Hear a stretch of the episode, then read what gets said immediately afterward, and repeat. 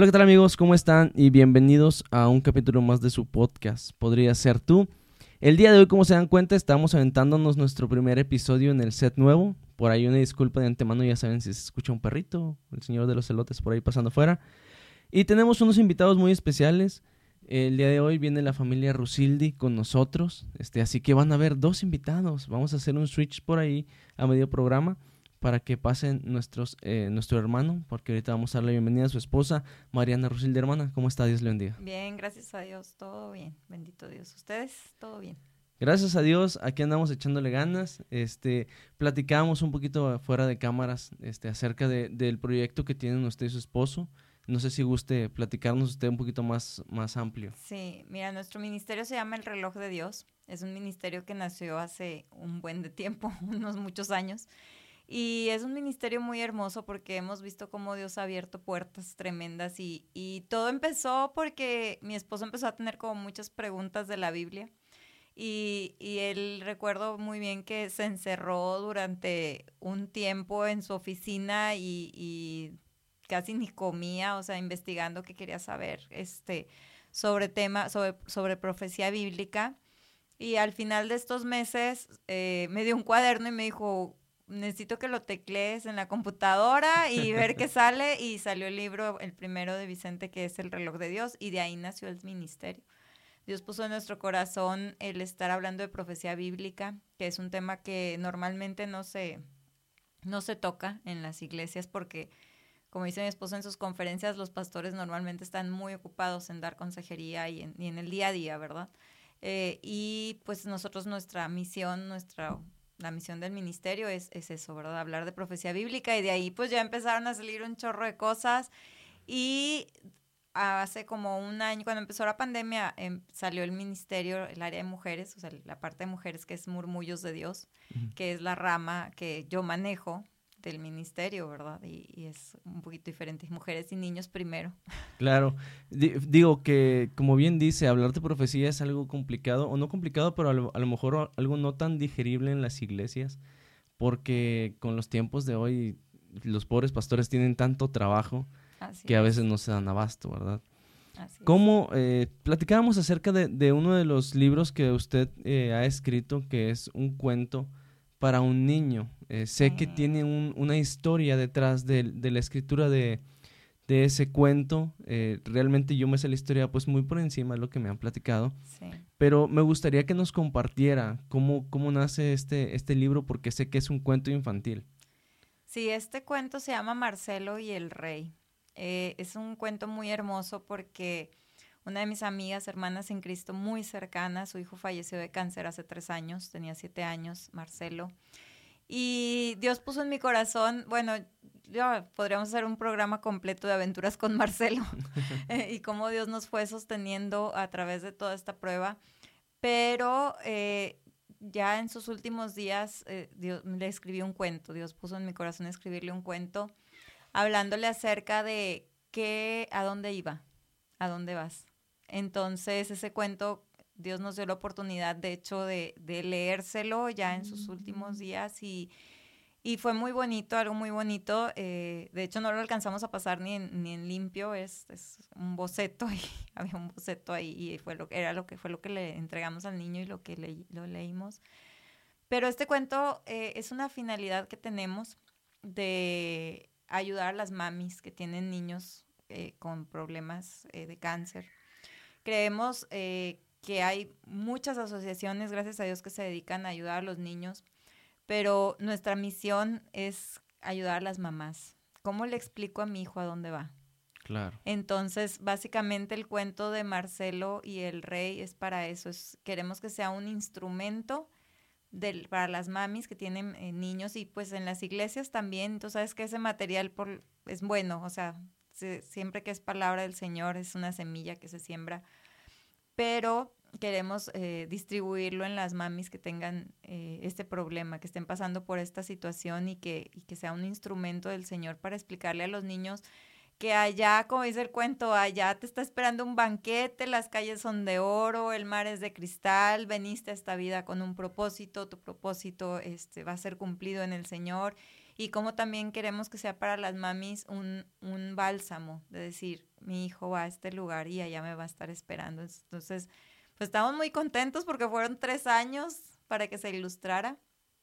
Fue, fue larga la espera, tres años, y Dios fue abriendo puertas y nos enseñó a ser pacientes, a ser muy pacientes. Claro, y digo, y más en una carrera como el ser escritor, dedicarse a escribir un libro, me imagino que va muy de la mano con la paciencia, porque a veces esa misma ansiedad de ya haber materializado el proyecto eh, los puede llevar un poquito a la ansia, a la desesperación. Pero pues gracias a Dios que les ha, les ha ido abriendo puertas. Digo, e, ese material que usted comenta, creo que no hay mucho material dirigido hacia las mamás, precisamente. Exacto. Hay mucho material para los niños, hay muchos cuentos, hay mucho muchos libros, muchos, muchos eh, psicólogos incluso dedicados a preparar a los niños para lo que se viene, porque pues de una u otra manera hay que irles contando qué es lo que va a pasar. Sí. Pero digo que si alguien sufre al niño, pues e, es la parte de la mamá. No, no quiere decir que los papás no, porque también. Pero pues la mamá lo carga nueve meses antes de, de conocerlo y la mamá por lo general es la última en estar con él al momento en que, en que expira. Y es, bueno, yo no soy mamá, pero me imagino que debe ser un golpe muy difícil para, para la mujer. Sí, definitivamente, este, pues a mí me ha tocado estar de la mano en este camino con, con mi amiga Laura. Entonces sí me ha tocado ver muchas cosas, pero creo que dentro de todo Dios ha mostrado cosas maravillosas de cómo es Él, de conocerlo a Él a profundidad y, y de saber realmente que Dios es el que te sostiene. A final de cuentas, somos de Él, venimos a este mundo por Él, con una misión que Él nos ha puesto. Y sí, como tú dices, súper importante las mamás. De hecho, eh, algo que está así como en... Ah, ya, voy a sacar mi proyecto nuevo aquí. Pasa, adelante, adelante. algo que está así como en, en el, ahí en el corcho, ¿no? De lo que se, se va a hacer es que estamos tratando de como recabar mucha información con respecto a que los niños buscan mucho cuando están enfermos refugiarse en la mamá y es porque sienten la seguridad de que, o sea, como dices tú, estuvieron ahí nueve meses, entonces tienen ese instinto de saber que con la mamá están protegidos. Entonces, parte de nuestro proyecto, este que tenemos en el tintero, es hablar mucho a, las, a la juventud, y hacerles conciencia, porque si tú te pones a ver, el lugar más seguro de un bebé es el vientre de la mamá, sin embargo en estos tiempos es el lugar en donde tiene más riesgo de que lo maten. Sí. Digo que existe, disculpe la interrupción, pero existe esta doble moralidad en la sociedad en la que, pues sí, mucha gente todavía sueña con ser padre, ser madre, muchas mujeres aún sueñan con ser madre, pero muchas otras sueñan con tener el dominio de esa vida argumentando que es su vida cuando realmente no. Entonces, sí, eh, sí, eh, e, empato mucho con usted en esto que, dice, en cuanto a que el lugar más seguro es obviamente el vientre de, la madre porque recibe los nutrientes necesarios, porque no tiene que preocuparse por, por desvelarse o por dormir o por X o Y cosa. Pero actualmente, y más en, este, en esta juventud, en esta generación que viene detrás de nosotros, quieren esa libertad de decidir sobre una vida ajena, porque pues, siendo claros es una vida ajena. Sí. Y, y, es muy peligroso. Digo, ¿cuántos, cuántos de nosotros eh, no conocemos a alguien, al menos, que pensó en realizarse un procedimiento o que se realizó un procedimiento? Sí. Y muchas mujeres no miden la consecuencia hasta después, hasta después que realmente quieren eh, ser, eh, formar una familia se ponen a pensar en esa consecuencia. ¿no? Así es, entonces parte de este proyecto que tenemos en el tintero, ya te ando diciendo mis proyectos. Adelante, adelante, para eso Parte de este proyecto que tenemos en el tintero es eso, crear un poquito de conciencia eh, a través de la palabra del Señor. Nosotros creemos que, que cuando nosotros rendimos nuestra vida al Señor, el Señor es bueno, bueno, la palabra del Señor habla acerca de que somos sellados por el Espíritu Santo, de que un velo se nos es quitado y que empezamos a entender a profundidad el plan de Dios, entender a profundidad las escrituras y el Salmo 39 es muy claro. Tú formaste mi cuerpo en el vientre de mi madre y, y creo que el problema es que, o la situación es que muchas veces lo pensamos para nosotros mismos y decimos, ah, ok, sí, a mí me formó, pero cuando somos mamás tenemos que ver esta dualidad del Salmo 39 y decir, a mis hijos Dios los formó en el vientre de mi, de, en mi vientre, entonces Él tiene el control de sus vidas y puedo entregárselos a Él conscientemente sabiendo que ellos fueron formados en mi vientre. Entonces, parte de esto es, es hacer un poco de conciencia de decir, sí es cierto, tú fuiste formada en el vientre, en el vientre de tu mamá, pero tus hijos fueron formados en tu vientre y desde el momento de la concepción ya tenías una responsabilidad, tienes una responsabilidad sobre sus vidas, tanto física como espiritualmente, ¿verdad? Porque como mamis tenemos que tener mucho cuidado. Mi frase favorita es, cuida donde pisas porque tus hijos van a pisar ahí. Así es. Entonces, esto viene desde el vientre, ¿no? Desde estarles leyendo la palabra cuando, están cuando estás en el embarazo, ponerles alabanzas, enseñarles con tu ejemplo que, quién es Dios, a quién sirves, ¿no? Sí, digo, porque más allá de, de estarlo repitiendo o de llevarlos a la iglesia, el ejemplo que ellos ven tanto en la mamá como en el papá, es lo que van a hacer los hijos. O sea, uno trata, platicaba que tengo un pequeño de, siete años, a cumplir ocho, y uno trata de ser el mejor y, y, y, le dice, no hagas esto, no lo hagas, pero el niño voltea a verte y dice, tú lo haces. O sea, yo, si tú lo haces, tal, tal vez también lo puedo hacer yo. Y ahí es donde, donde entra esta, esta pequeña contradicción que, que damos con el ejemplo. Hermana, este, sabemos que, eh, si no saben, tenemos, hoy tenemos limitado el tiempo. Entonces, este, vamos, vamos bastante bien en la cuestión del tiempo.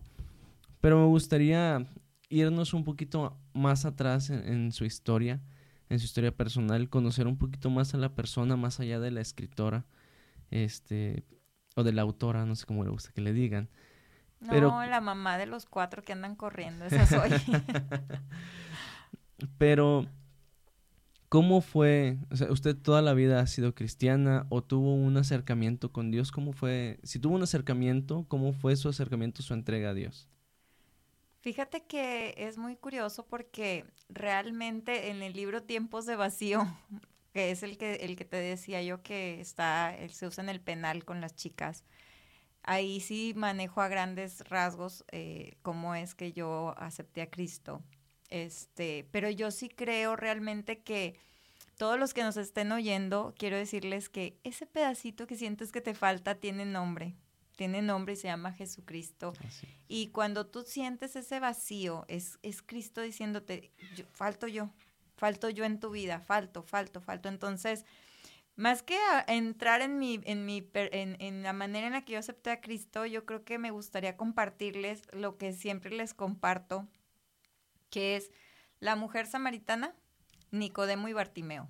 Yo siempre les digo que esa es como la esencia para alguien que dice, siento un vacío, porque cuando tú comparas esas tres vidas que al parecer no tendrían nada en común, porque la pregunta que, que me gusta mucho hacer es, ¿tú qué piensas que tiene en común un hombre rico que sabe de la Biblia con una mujer que no sabe nada de la Biblia y que ha tenido muchos amantes y un hombre ciego que está tirado en la calle? pues nada pero sí. Entonces, ¿cómo la palabra del Señor te lleva a decir, fíjate, la mujer samaritana tenía un vacío y ese vacío lo estaba tratando de llenar a través de muchas relaciones. Entonces, el hombre, Nicodemo, tenía un vacío y a pesar de que conocía las escrituras, porque era un hombre que sabía de las escrituras, que sabía de profecía, tenía un vacío. Y Bartimeo, bueno, ese hombre no, pues, no sabía nada y fíjate cómo cuando se acerca la multitud, grita, Jesús, hijo de David, ten misericordia de mí porque sabía que necesitaba de un Salvador. Claro. Entonces, los tres tuvieron un encuentro con Jesucristo. Entonces, algo que yo quisiera compartir es, no importa tu posición social, no importa si tienes todo, no importa si no tienes nada, no importa si eres alto, chaparro, lo que sea, no importa, todos tenemos un vacío. Y ese vacío solamente se llena a través de Jesucristo. Y si tú tienes ese vacío y te vas a lo mejor de compras y dices, ay, ya, por el ratito que compré, se me llenó mi vacío, pero luego vienes a tu casa y sientes el vacío, pues es que no es ese tu vacío, ¿sabes? Y entonces no, tampoco se trata de, como Nicodemo de saber mucho de la Biblia o de no saber nada de la Biblia. Se trata de que lleves a la práctica tu cristianismo. Así es. Y, y dejar que Jesucristo te, te llene, ¿no? Y, y mucho que tenemos que meditar como cristianos es que Bartimeo gritaba y la gente le decía, no, la salvación no es para ti, cállate, cállate porque tú no, cállate porque tú no. Entonces nunca debemos decir cállate porque tú no, porque Jesucristo tiene misericordia de quien Él quiere tener misericordia. Y si tú estás en la posición de Bartimeo y estás diciendo, Jesús, hijo de David, ten misericordia de mí, y alguien te está diciendo, tú no, tú no porque tú eres bien pecador, tú no porque tú, no sé, pues me han tocado casos, tú no porque tú usas drogas, o tú no porque tú mira cómo te vistes, o tú no porque tú eres bien noviera, o tú no, no sé cuál sea la situación. Pero la diferencia entre un pecador y otro pecador es que unos pecados son más visibles y otros pecados no son tan visibles. Pero el que diga que no peca está siendo a Dios mentiroso. Eso es lo que la palabra del Dios dice. Entonces, no importa si, si estás en la posición de Bartimeo, de Nicodemo o de la mujer samaritana, no importa. Tienes un vacío. Claro.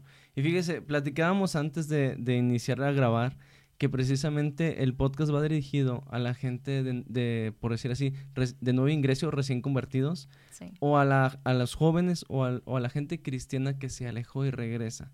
Porque muchas veces sentimos esa vergüenza del hijo pródigo, de volver a casa del padre y decir, bueno, ya no soy digno de estar, de ser llamado tu hijo, ¿verdad? Hazme uno de tus jornaleros. Pero cuando nosotros regresamos a la iglesia, muchas veces no tenemos ese mentor, no tenemos ese, ese romano en Cristo que llegue con nosotros y nos pregunte, oye Jadiel, ¿cómo te sientes? ¿Qué tal la estás pasando? ¿Que estás batallando con, con dejar, no sé, el cigarro, con dejar las drogas? y, muchas veces en las iglesias no están, no están distribuidas de tal manera que, que, haya una persona específica para tratar a este tipo de gente. Y, y, muchas veces por eso la gente se va. Entonces, el podcast va dirigido a eso, a que la gente pueda saber que todos hemos tenido algún problema, todos hemos pasado por alguna situación, llámese como sea, ¿no? Desde el consumo de drogas hasta el perder a un familiar tal vez, que es algo también muy impactante muchas veces en nuestras vidas. Así es, así es. Y déjame te digo que son cosas que te tumban. O sea, realmente yo quiero decirles que va a haber muchas cosas en tu vida que te pueden tumbar pero los sentimientos no son realmente una señal de cómo está tu fe. O sea, muchas veces como cristianos decimos, es que, ¿sabes qué? Es que se murió alguien y está mal que yo llore porque se murió, pero pues yo sé dónde está, está No, discúlpame, pero los sentimientos son un instrumento de Dios para acercarnos a Él. Entonces, eso, claro, no nos exime de nuestra, como decías ahorita, de, de que las iglesias, pero nosotros también tenemos una responsabilidad personal Tú tienes que levantarte en la mañana y tienes que decir, yo hoy decido por Cristo.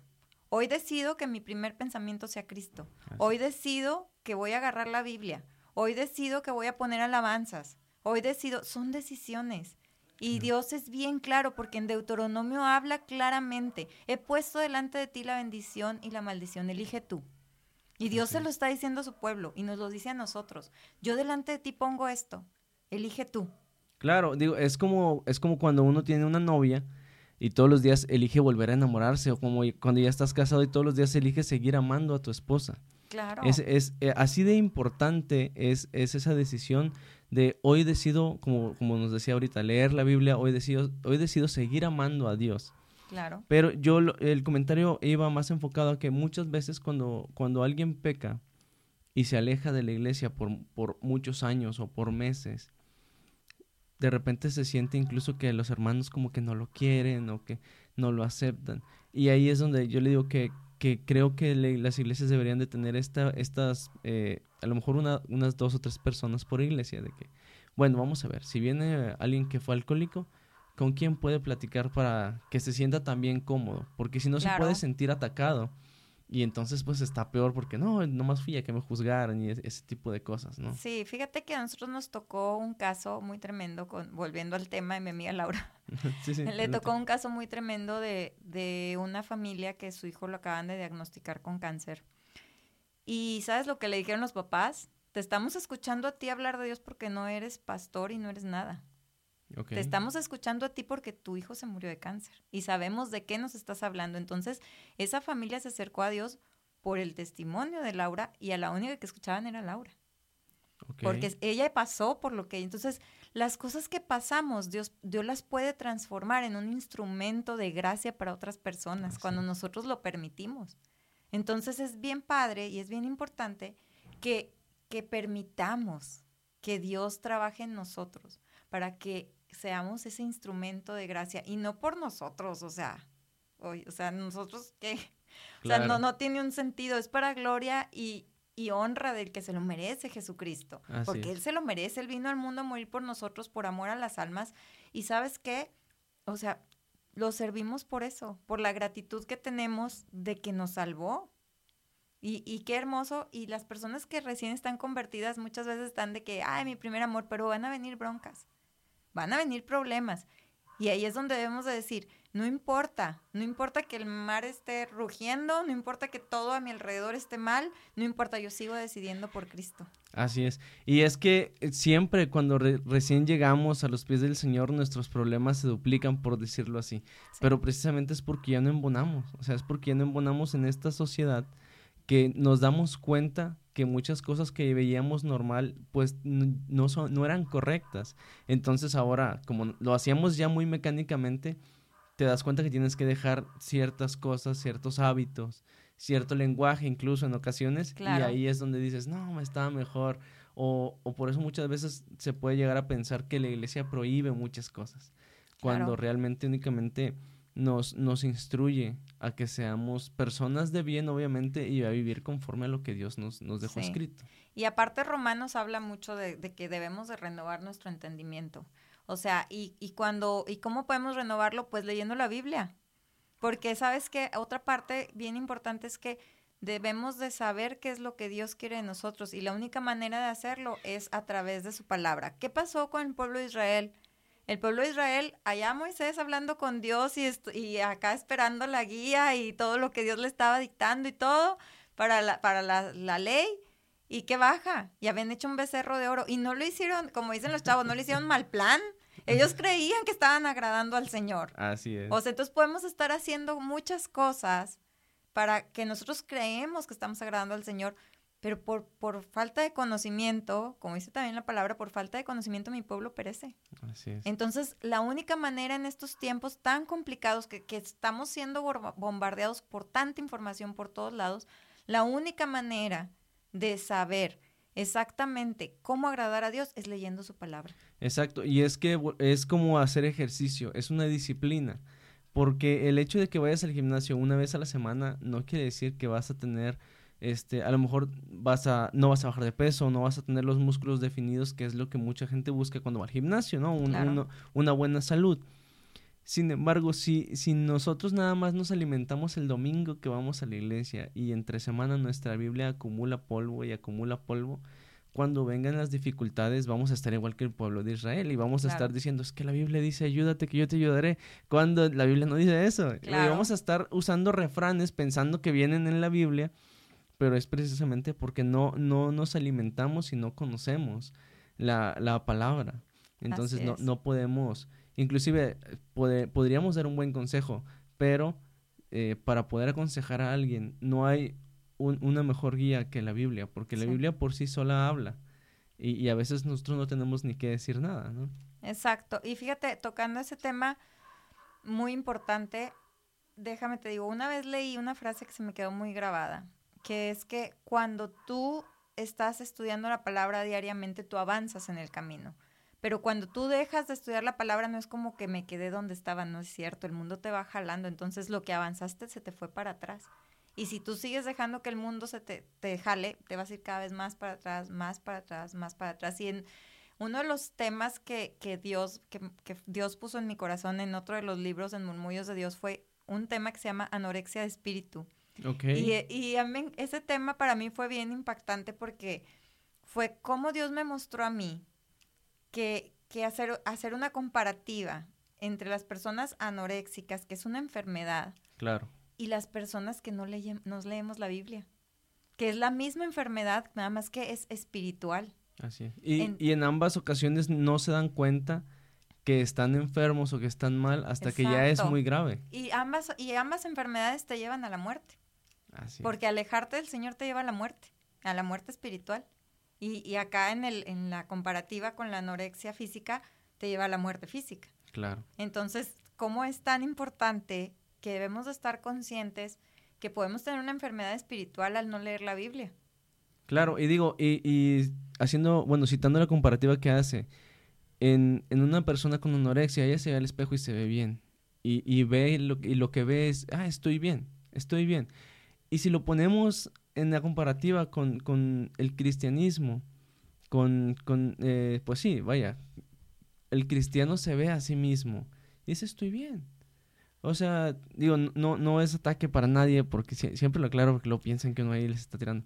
Pero he conocido cristianos que dicen, no, pues yo me puedo tomar una cerveza, que al cabo no, no me estoy embriagando. O sea, aparte mi relación con Dios está bien, entonces estoy bien.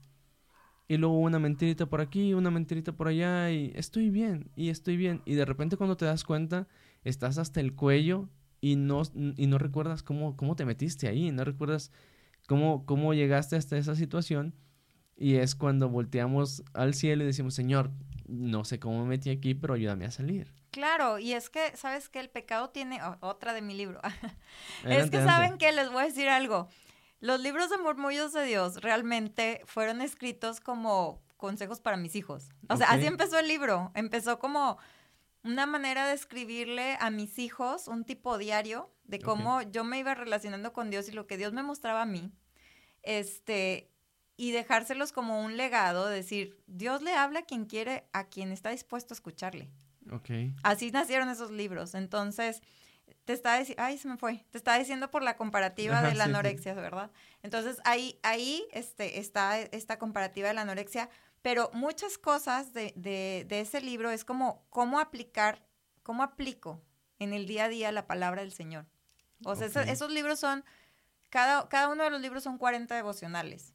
Entonces es cómo aplico en el día a día la palabra del Señor. Entonces es bien tremendo porque muchas veces Dios nos habla de muchas maneras, de muchas formas, pero no estamos dispuestos a escucharlo. Claro. Estamos, como dicen aquí en Monterrey, nos estamos sordeando. Y fíjese, dijo una palabra que, que tal vez toque huesito, dicen por ahí, en la gente, la disposición. Porque no quiere decir, es que Dios no me habla. No, hermano, no es cierto. Dios te habla todos los días a través de tantas cosas. Pero si tú tienes miedo, si tú no estás dispuesto... Eh, hace un tiempo escuché una comparativa de un hermano que está predicando, no, no me acuerdo el nombre y una disculpa hermano, pero si recuerdo lo cito, que decía, hay tanto ruido y estamos tan acostumbrados al ruido. Para todos lados, las generaciones nuevas, vamos con audífonos para todos lados para todos lados vamos para allá. Si vamos al trabajo, audífonos. Si te subes al carro, pones el radio del carro. Si hay tanto ruido que cuando Dios quiere hablar contigo, su voz se pierde en todo el ruido que, que hay en, en, el mundo. Dice entonces que él recomendaba, dice, lo más recomendable es esto. Ve a tu cuarto, ora en silencio como lo dice la Biblia, ¿no? Cuando, cuando ores, ora en, los, ora, en lo secreto y tu Padre que ve en lo secreto te recompensará en público.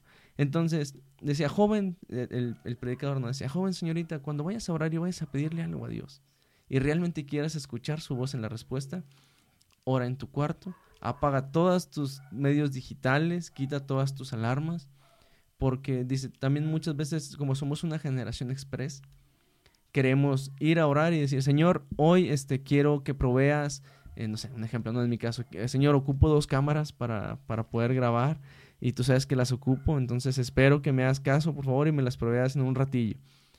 Te levantas y esperas que Dios te conteste ese mismo día o mañana o pasado mañana. Y, y tanto es ese express del mundo que como joven después dices, no, es que Dios no me hace caso.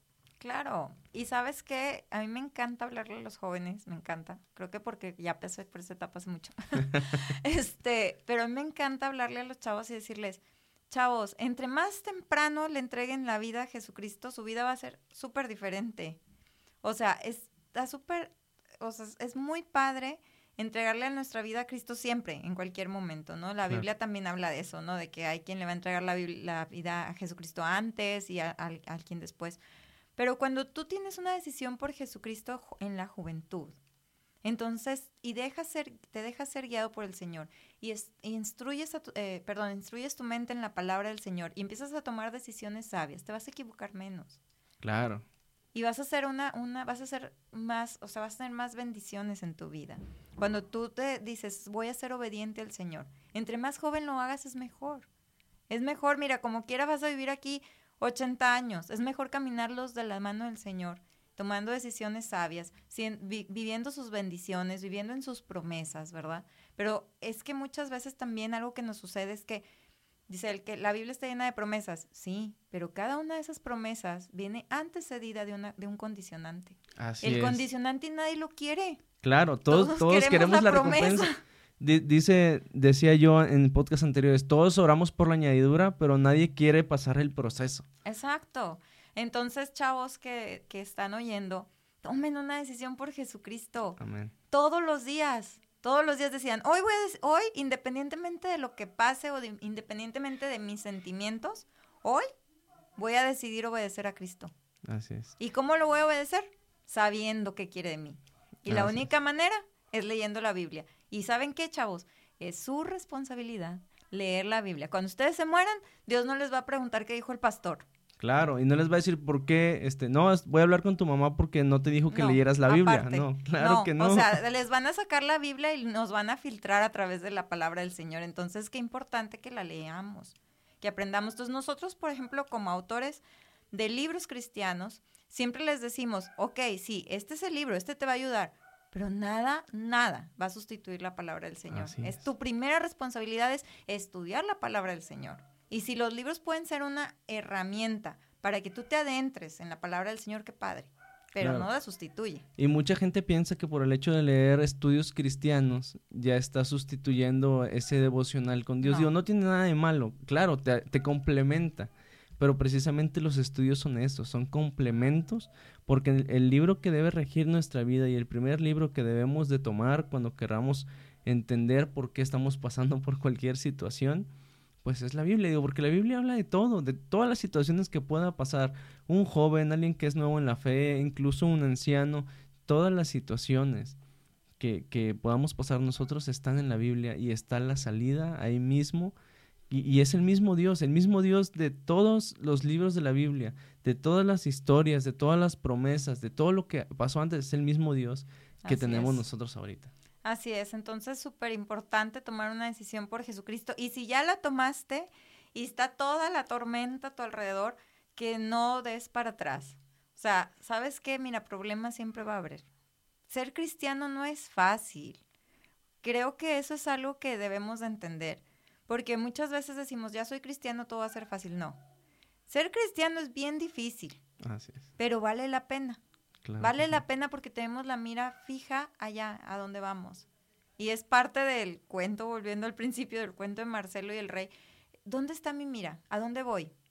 Si yo tengo la certeza y la seguridad de a dónde voy, entonces voy a ir por ese camino. Tenemos que tener esa certeza. Entonces, aquí siempre va a haber problemas, aquí siempre va a haber tentaciones, aquí siempre va a haber cosas que te van a distraer, aquí siempre va a haber el amigo, el tío, el papá, el primo que te diga, estás pensando mal, o el aleluya, esa, esa, me da mucha risa cuando les dicen el aleluya, o el santito, este, siempre va a haber quien te critique, siempre, pero eso debe fortalecer tu fe.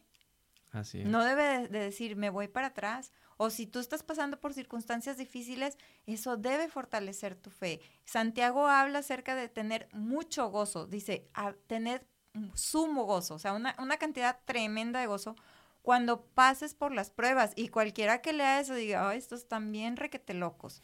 Pero entonces da una explicación acerca de que esa prueba va a hacer que tu paciencia crezca. Así es. Entonces debemos de agradecer a Dios también cuando estamos en las pruebas y déjame te, te digo, si tú eres un chavo, bueno, el que nos está oyendo, no tú, si tú eres un chavo que acaba de aceptar a Jesucristo en su corazón, tienes que tener claro que es como, como dice Jeremías 18, eres barro en manos del alfarero. Si hay cosas en ti que a Dios no le agradan, Dios te va a romper para hacerte de nuevo y hacer una figura como a su imagen y semejanza, la imagen y semejanza de Jesucristo. Entonces, no te va a gustar que te rompan, pero es por tu bien. Y va a doler. Y va a doler. Y va a estar difícil, y va a estar difícil el camino. Lo que sí te puedo asegurar es que vale la pena. Así, escuché una analogía hace, hace un mes más o menos, unas semanas atrás, precisamente del barro, de cómo los jóvenes son barro en, la mano, en las manos de Dios. Y, y él decía, el, el, predicador decía, el barro cuando tiene impurezas no, no funciona para moldearlo. No. Entonces, ¿qué es lo que hay que hacer? Volver a amasarlo, volver a amasarlo hasta que saque todas las impurezas. Y lo pasan por fuego y luego lo pasan por agua otra vez y lo vuelven a amasar hasta que está en el punto exacto que, y que es necesario. Así es tu vida, joven va a llegar ese momento en el que vas a decir, ay Dios, ya me diste muchas, muchas peleas, ¿no? Ya sé que soy tu mejor guerrero, pero pues ya cambia de hermanito. Pero es precisamente porque muchas veces son cosas muy mínimas. como a lo mejor, como comentaba, a lo mejor alguna amistad, y, ojo, no quiere decir que tener amigos eh, que no son cristianos es malo, pero muchas de esas amistades pues no incitan a nada bueno. Entonces también Dios puede pedirte que te alejes por tu salud espiritual. Claro, claro, es súper importante y dejarnos, dejar que Dios nos moldee, porque es bien difícil. Ayer estaba estudiando otra vez, otra vez, porque me encanta estudiar esa parte, porque me identifico mucho con Pedro. Pero estaba, estaba estudiando esta parte en Juan 6 donde va caminando, que va caminando Cristo y piensan que es un fantasma y entonces en medio de la tempestad y, y, Pedro dice, yo voy a caminar y, cuando voltea al, alrededor y, ve que, que está la tormenta, ¿no? Y se hunde. Chavos, esto es así. Mientras tengamos los ojos puestos en Jesucristo, no vamos a ver la tormenta. Pero en el momento que volteemos al mundo, a ver qué nos dice el mundo, a ver eso que te está asustando y empecemos a, pensar que eso es más fuerte que Jesucristo, ahí nos hundimos. Así es. Entonces, es lo que, lo que, a lo mejor estoy siendo muy repetitiva, chicos, pero no, seguir a Cristo no es fácil. No, es fácil. no piensen que, la van a tener es la verdad. Sí, pero no, no piensen que la van a tener fácil. Creo que, ¿sabes cuál es la situación que yo veo muy marcada en el mundo? Muy marcada. Que, que hay muchas iglesias con falsas doctrinas que, te venden un evangelio de la prosperidad. Y te dicen, mira, tú aceptas a Jesucristo y todo va a estar con ganas, todo va a estar bien, todo se te va a arreglar, tú diezma y Dios te lo va a multiplicar, tú no sé qué, discúlpenme, ¿de dónde sale eso? Y por eso es tan importante que debemos de leer nuestra Biblia, porque aparte, en los últimos tiempos, dijo Jesucristo, va a haber muchos falsos cristos, va a haber muchas doctrinas falsas, y la única manera de saber entre lo falso y lo verdadero es yo leyendo la Biblia, yo sabiendo qué dice. Claro, porque, porque si no vamos a estar confiando o si no conocemos, vamos a creer que todo lo que nos dicen es, buen, es, es real únicamente porque en la mano trae la Biblia. Exacto, exacto. Fíjate, un consejo que me dio mi, mi papá a mí desde chiquita, siempre me, me decía, mire, mijita, usted lo que tiene que hacer es que cuando le digan algo, usted agarre su Biblia y se fije si realmente dice lo que le dijeron. Claro. Y yo creo que eso es algo con lo que yo he crecido. Y, y cada vez que este, me dicen, es que la Biblia, ah, ¿así ah, dónde? A ver, dame el libro y dame el, capítulo y el versículo y, y, espérate porque lo voy a leer, pero me voy a leer todo el capítulo. Porque qué tal si ese versículo no quiere decir lo que tú me estás diciendo, porque no lo voy a sacar de contexto. Entonces, ese es un consejo que yo puedo darles. Es cuando te digan, la Biblia dice, tú les vas a decir, ¿dónde? A ver, páseme la cita. Y yo tengo la responsabilidad de estudiar esa cita. Así es. Hermana, pues eh, tenemos el tiempo encima, la plática la verdad es que está muy buena.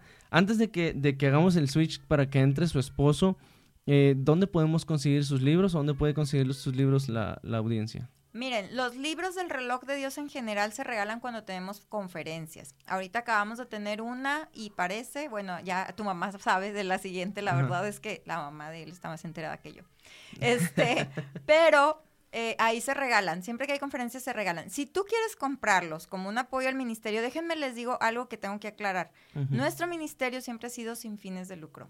Siempre es la manera en la que nosotros devolvemos a Dios lo que Dios nos ha dado en gracia. Entonces, déjenme, la manera de apoyar nuestro ministerio es, métanse a Amazon, ahí están dos de los libros de Vicente, está el primero de Murmullos de Dios, está el de Marcelo y el Rey, y si quieren apoyar al ministerio, pueden comprar los libros ahí, no es, el, el costo que van a ver ahí es lo que nos cuesta a nosotros, no tenemos ninguna ganancia. ¿Cuál es la ventaja de que los adquieran así? Que a nosotros ya no nos cuesta ese libro. Ok. Entonces, cuando los compran de esta manera y nos ponen ahí reseñas en Amazon, están ayudando a que el ministerio crezca. Claro. A lo mejor, y, y la verdad es que son libros económicos, no son libros muy caros, pero es una manera de apoyar nuestro ministerio. Porque, como te digo, hay, qué padre que los que sí pueden pagar a lo mejor 200 pesos por el libro de Marcelo, que es lo que cuesta en Amazon, este, pues ya están aportando a la mami que está en el hospital y que no lo puede pagar. Porque entonces yo en vez de regalártelo en la conferencia, lo estoy regalando a la mami en el hospital. Claro. De los que yo tengo. Entonces, esa es la manera, yo creo que es una manera un poco extraña, pero es la manera en la que pueden apoyar nuestro ministerio. Ok, excelente. Este, ¿Ahorita trae algún, trae algún libro? Ah, no tengo. Ok, bueno, no, yo decía es que por tuvimos si... conferencia y se Sí, no, yo acabaron. decía, por si trae alguno, puede dejar uno o dos y así lo quieren, pues yo se los entrego, Claro. ¿verdad? Sí, no, yo creo que en la conferencia sí va a haber libros ah, este, del ministerio. Vicente sí trae. Ahorita que entre él, él sí trae de los Ah, suyos. Sí, sin problema. Este- Este, bueno, pues... eh, de- Pero apóyenos y les voy a decir yo porque a ella siempre les, se le olvida. Búsquenos en YouTube como, como Vicente Rusildi, R-U-S-I-L-D-I, Vicente Rusildi, y ahí les van a aparecer todas las conferencias que hemos dado a través de estos años. Eh, tenemos el devocional de Murmullos de Dios ahí metido ahorita ya en, en YouTube y en Spotify también y en Instagram como Murmullos de Dios. Ok, perfecto. Y es- también están en La Roca Radio. También. Está la primera temporada de Murmullos de Dios por si quieren ir a, a checarla. Hermana, pues muchísimas gracias por eh, darse el tiempo. Sé que andamos apretados, pero Sí. muchísimas gracias. Vamos a hacer el switch, banda, para que entre el hermano. Muy bien. Continuamos, amigos. Ya hicimos el switch este, y tenemos ahora con nosotros a nuestro hermano Vicente. ¿Cómo está, hermano? Dios ¿Qué tal? Mucho gusto. Jadiel, para servirle. Jail, Jadiel. Jadiel. Sí, ¿de dónde es el nombre? Viene, es bíblico. Es bíblico, sí. Este, no recuerdo exactamente dónde, pero mi primer nombre este, está en Lucas. Me llamo Esli Jadiel. Entonces, mi primer nombre está en Ah, Lucas. muy bien, qué Lucas 5, si mal no recuerdo. 5.23, por ahí. O 3.25. Uno de estos dos, pero por ahí está mi Lo nombre. bueno es que lo tienes más o menos localizado. Sí, lo- me- cuando era más pequeño me, me ponía a buscar mi nombre porque decía, tengo que encontrarlo ah, para Muy decir bien. que viene en la Biblia. Este, bien, muy bien. platicábamos con su esposa este, acerca de, de su ministerio Sí, y, y nos, nos contaba eh, cómo nació el ministerio, ¿verdad? ok. Entonces nos gustaría conocer primero un poco de, de, eh, su punto de vista, ¿verdad? De cómo nace este su ministerio. Nada más si se puede acercar un poquito más el micrófono. Ok, Este, claro que sí. Estamos... Ahí sí me escucho bien. sí, si quieres lo, Oh, lo vamos tantito no. por arriba. Ahí, Perfecto. Muy Listo. bien. Eh, pues eh, el primero eh, que nada, este, pues gracias por la invitación. Estamos aquí con mucho gusto y lo que podamos aportar para, para poder que el- la gente, los, los que estén interesados en las cosas de Dios, puedan aprender más de su palabra y de, de temas que son un poquito más complicados que los normales que se manejan en las iglesias, eh, pues aquí estamos porque pues el ministerio se basa precisamente en temas, son eventos del futuro, que no son mm, con mucha frecuencia estudiados en las iglesias. Y es ahí donde entramos nosotros. Claro. Eh, y, el, y el ministerio pues comienza primeramente con inquietudes personales. Son, son temas que a un servidor le, le, pues, tenía mucha inquietud sobre ellos. Y bueno, pues Dios puso a, a, a- a ponerme a estudiarlos, a, a comprenderlos bien, a saber cuáles son las bases bíblicas de por cuál, por qué se cree en, en cierta forma de los eventos a futuro. Y cuando se dio que ya había aclarado todas, todas las dudas, pues se llenaron, se llenaron varias libretas de, de mucha información sobre eventos del futuro. Y se me hizo muy injusto haber yo aclarado muchas dudas y que no, pues no se le proporcionara a más gente la información. Entonces, viendo toda la información que tenía, se hizo un primer libro. O sea, de un inicio no se tenía la idea de, de hacer libros. Se da con, conforme se, va, se fueron dando las cosas y nació este primer libro, que es el, el reloj de Dios, donde pues resumí todo lo que había yo aclarado de, de dudas, ordené cronológicamente los eventos del futuro, claramente hablé de ellos, de qué se tratan, porque si se tienen desordenados cronológicamente, pues prácticamente la interpretación en su operación cuando vayan a suceder se tiene diferente. Claro. Entonces, ¿qué se hizo con este libro? Pues eh, ordenarlos cronológicamente y ya ordenados cronológicamente, cómo van a operar en su momento. Okay. ¿Y qué pasa con esto? Pues sin duda se conoce mejor a Dios, porque Dios tiene un plan para la humanidad, el cual se va a cumplir a la perfección tal y como está establecido en la palabra. Y, y entonces lo que, al conocerlos bien, al tener principalmente, que es lo, lo más importante, sus bases bíblicas, porque pues yo puedo decir muchas cosas de lo que va a pasar en el futuro que está establecido en la Biblia. Pero si no tengo bíblicamente cómo soportarlo, entonces no tiene por qué creerme nadie. Claro. Y lo que tiene este libro es, es que todo lo que se dice, ahí están sus bases bíblicas. Hay más de 1500 versículos en este libro que se soporta lo que se está comentando. Ok, digo que es algo como, como platicábamos también con su esposa al inicio del podcast es algo muy complicado de escuchar tal vez en las iglesias el tema del arrebatamiento, de, de el final de los tiempos. Exacto. Porque son el, pues cuando hablas de arrebatamiento hablas de una partecita de la venida de Cristo. Así es. Una pequeña parte de la venida de Cristo. La venida de Cristo implica muchos eventos que hay que tenerlos muy claros. Entonces, parte es el arrebatamiento, como bien dices, este, pero hay muchos eventos que implican la venida de Cristo. Claro, y, en las iglesias muchas veces no se toca el tema, porque eh, como vivimos en un, en un tiempo en donde la sociedad está un poco, un poco muy corrompida, pues se trata más de reforzar la fe, se trata más de hablar de, de no decaer, este, en las predicaciones y en ocasiones se deja un poquito de lado ese tema.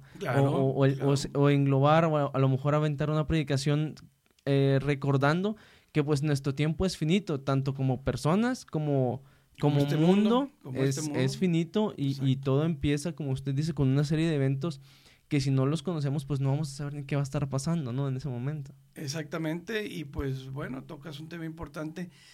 Eh, sí es correcto que se vive una, una sociedad alejada de Dios, han dejado los temas de lado, los temas de Dios, pero los que asisten a la iglesia y, y están interesados en las cosas de Dios, pues tampoco se interesan más en los temas proféticos, ¿verdad? Así Porque hay que trabajar mucho con ellos, esa parte que tú comentas de la fe. Pero bíblicamente está establecido que quien estudia profecía bíblica con responsabilidad, su fe va, eh, su fe va en aumento. Claro. Porque va, va descubriendo muchas cosas en la palabra de Dios que se están cumpliendo y que están escritas desde hace milenios. Así es. Y entonces, por lo tanto, tu fe se fortalece en gran manera. No te imaginas a mí con el tema de estos estudios cuánto mi fe se ha fortalecido. Y me imagino que no fue, eh, volvemos a lo mismo, porque muchas veces pensamos que, que todo lo queremos así rápido, queremos entender eh, los, los, libros de la Biblia rápido, queremos entender los temas que me imagino que le tomó un tiempo escribir el libro o entenderlo, incluso usted primero, y mucha gente quiere un entenderlo. Un año y medio de estudio y pues a lo mejor cuatro meses ya ordenar la información para, para tenerla en el libro y yo creo que eh, se cumplieron dos años desde que se inició con la inquietud de estudiar los temas a que saliera el libro, yo creo que fueron dos años, dos años este y dos, tres meses, algo así.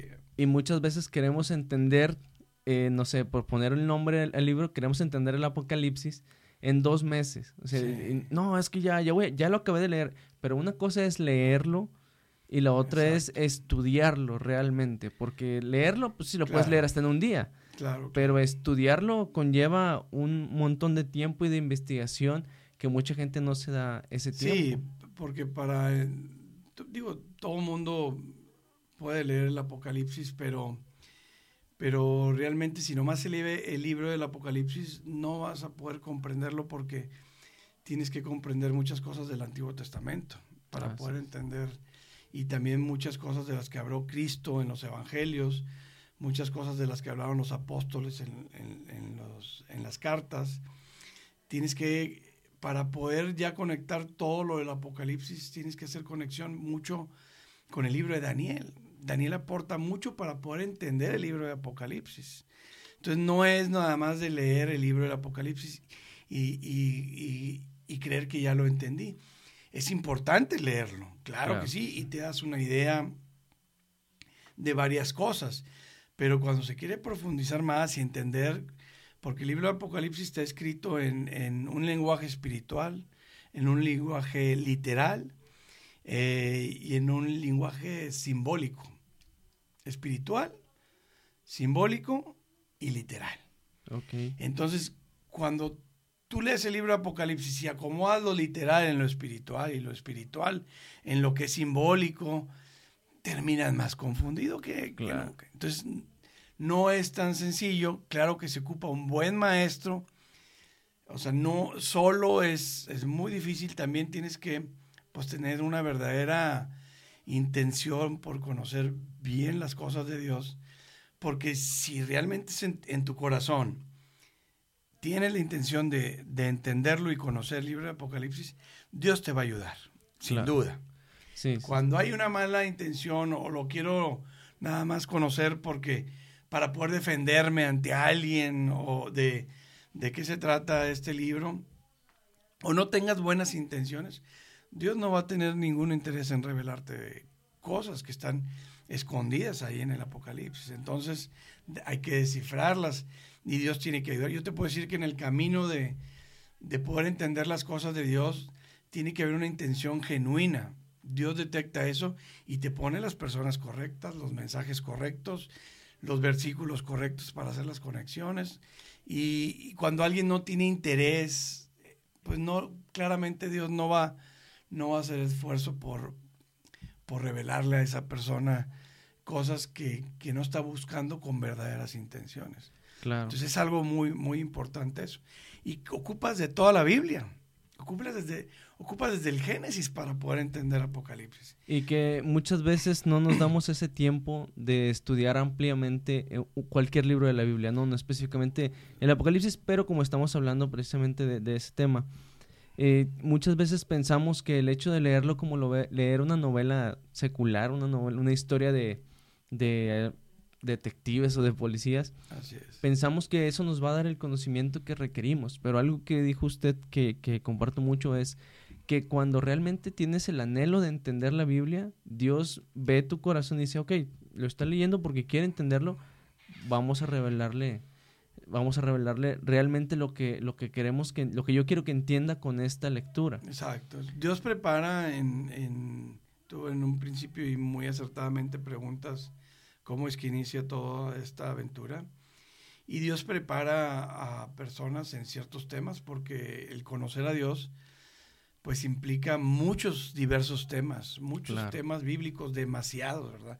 Y no una persona eh, no puede contener toda la sabiduría bíblica. No puede. No hay una persona que sea experto en todos los temas en el mundo que pueda abarcar toda la sabiduría bíblica que hay. Entonces, ¿qué hace Dios? Dios prepara a su gente en, en temas para que esa gente los enseñe y, y- y las ovejitas, que es como nos llama la Biblia, somos oje- ovejitas, puedan entender mejor las escrituras. Pero Claro. nadie puede contener toda la sabiduría bíblica. En este caso, pues Dios prepara en estos temas, en estos eh, y así es como nace el ministerio. Por eso a mí cuando me dicen, oye, pues vamos a hablar de esto o del otro, si no son temas en los que Dios me preparó, para eso hay otros, otras personas. Y los pastores pues están preparados en ciertos temas para que puedan estar lidiando con las ovejas en las iglesias. No están preparados muchos con estos temas. Y aquí es donde este ministerio este, apoya. Y Al ya pastor que quiera, oye, quiero que mis ovejas conozcan estos temas. Yo no estoy preparado, pero solicitamos tu apoyo. Con mucho gusto nosotros apoyamos. Claro. Y ya tienen, ¿cuánto tiempo ya tiene que inició el ministerio? Me imagino que inició con este libro que nos estaba Ese mostrando. fue el, el, el parteaguas del ministerio. Y porque y- su esposa nos comentaba que actualmente ella está trabajando en algo más enfocado a las damas. Entonces, Así pero me es. imagino que usted sigue con, con el, el- eh, la línea de la profecía. Sí, a- a- en un principio el ministerio pues fue el primer libro. Después este se hizo otro libro que también traemos aquí y que te los voy a dejar para que si hay personas que nos estén escuchando y les interesen los libros, te vamos a dejar unos cinco o seis libros para que tú los regales a las personas Ah, que, ok. Muchas que están interesados. Pero el segundo libro, este fue el tercero, este es eh, ¿Qué hará la iglesia después de la, de la resurrección? También son temas proféticos, porque hasta ahorita, hasta el momento, nadie ha resucitado. Entonces, si, la- si el tema es ¿qué hará la iglesia después de la resurrección? Pues todo lo que habla el libro son temas que no han pasado, temas del futuro claro. Sí, sí. y que hay que comprender muy bien porque pues es como si imagínate que te dijeran a ti este oye yo estoy estudiando una carrera y te dicen oye esto vas a hacer cuando termines la carrera pues qué gran información Claro, totalmente. Si te oye mira cuando tú termines vas a hacer esto y vas a trabajar aquí vas a estar haciendo esto y Dios en su misericordia nos deja revelado eso en la Biblia qué pasa pues la gente no le quiere entrar al tema Claro. pero en la Biblia está, está, hay mucha información, claro que no todo lo que vamos a hacer, pero sí mucha información de lo que vamos a hacer después de que resucitemos. Claro. Porque en este, en esta situación de los eventos proféticos hay dos, dos líneas importantes de qué vamos a hacer cuando resucitemos. Una es la línea de los muertos, que resucitarán. Claro, Cuando sucede este evento va a haber una generación viva. que va claro. a ser arrebatada. Entonces, pero los dos grupos nos vamos a juntar y vamos a hacer las mismas, las mismas cosas, vamos a los mismos eventos. Y esos eventos se van a hacer porque hay propósitos muy específicos para, por lo cual se tienen que hacer esos eventos en el plan de Dios. Claro. Entonces, pues claramente si yo te digo qué hará la iglesia después de la re- resurrección, estamos hablando de cosas que no han sucedido. Y aquí este libro detalla lo que vamos a hacer después de estos eventos. ¿Y qué más quisiéramos saber hoy? Es qué voy a hacer después de que termine mi carrera. Porque la, la vida cristiana, Pablo la dice que es como una carrera. Exactamente. Es una carrera y, y, este, la compara la vida cristiana como una carrera. Fíjese, eh, disculpe que lo interrumpa, pero recién yo hacía una, una analogía de eso, de que muchas veces como cristianos pensamos que más allá de que sea una carrera, es una carrera de velocidad. Y queremos ir corriendo más que nuestros hermanos en la fe y queremos ir y, queremos ir más rápido, más rápido, a lo mejor en ascenso, en, en- algo, por decir así, o en creernos más espirituales. Pero yo creo eh, fielmente que la, que la vida cristiana es una carrera, pero de resistencia, es como un maratón. Exacto. Porque no importa, no importa si llegas primero. O sea, lo importante es que te mantengas constante y llegues a la meta. Exacto. porque eso a lo- es de lo que habla Pablo. sí, Porque a lo mejor por, por ir corriendo a- con todas tus fuerzas, sí aventajas al principio.